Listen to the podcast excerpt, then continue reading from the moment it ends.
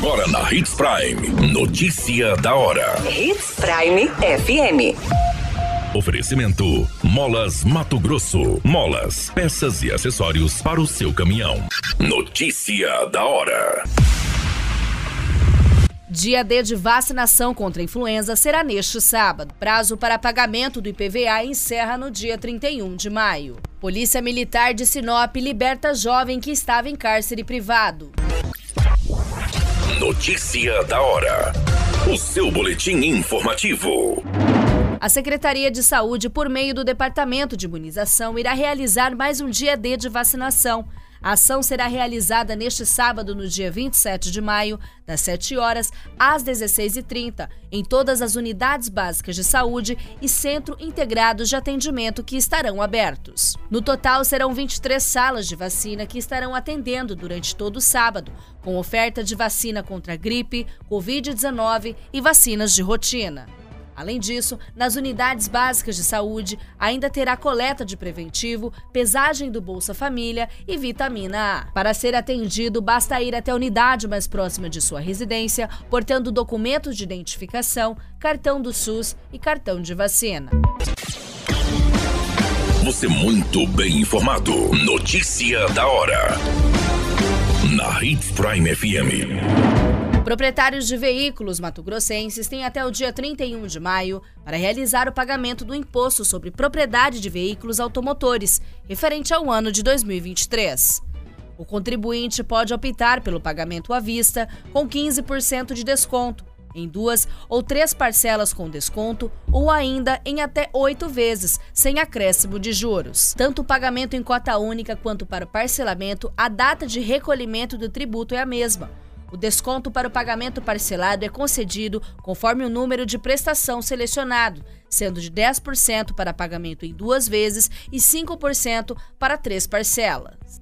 Já o pagamento de oito vezes sem juros, nesse caso, não haverá desconto e pode ser feito desde que se enquadrem nos termos da legislação em vigor. Já o motorista que fizer a opção de pagamento em cota única à vista tem o desconto de 15%.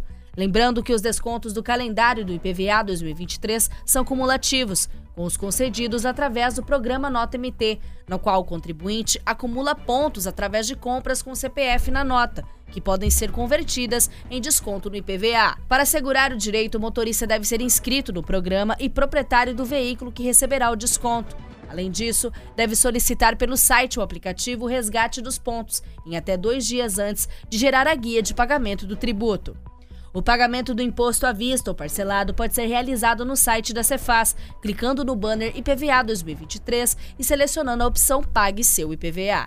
Notícia da hora. Na hora de comprar molas, peças e acessórios para a manutenção do seu caminhão, compre na Molas Mato Grosso. As melhores marcas e custo-benefício você encontra aqui. Ligue 3515 9853 que a entrega mais rápida da cidade chega até você. Em Sinop, na rua Valdir Dorner, 666, setor industrial. Em todo o estado, peças e acessórios para o seu caminhão é com a Molas Mato Grosso. Unidades também em Várzea Grande e Cuiabá. Molas Mato Grosso. A notícia nunca para de acontecer e você precisa estar bem informado. Só aqui, na Hits Prime. A Polícia Militar de Sinop libertou um jovem de 21 anos que estava sendo mantido em cárcere privado. Na ocorrência, um veículo Hyundai HB20 que havia sido furtado também foi recuperado. O fato foi registrado no bairro Vila América, no município de Sinop. Segundo as informações do boletim de ocorrência, o grupo de apoio recebeu detalhes de que o automóvel estava no quintal de uma residência. Ao se aproximarem, os policiais avistaram três pessoas entrando no carro mas assim que notaram a viatura, retornaram para a residência.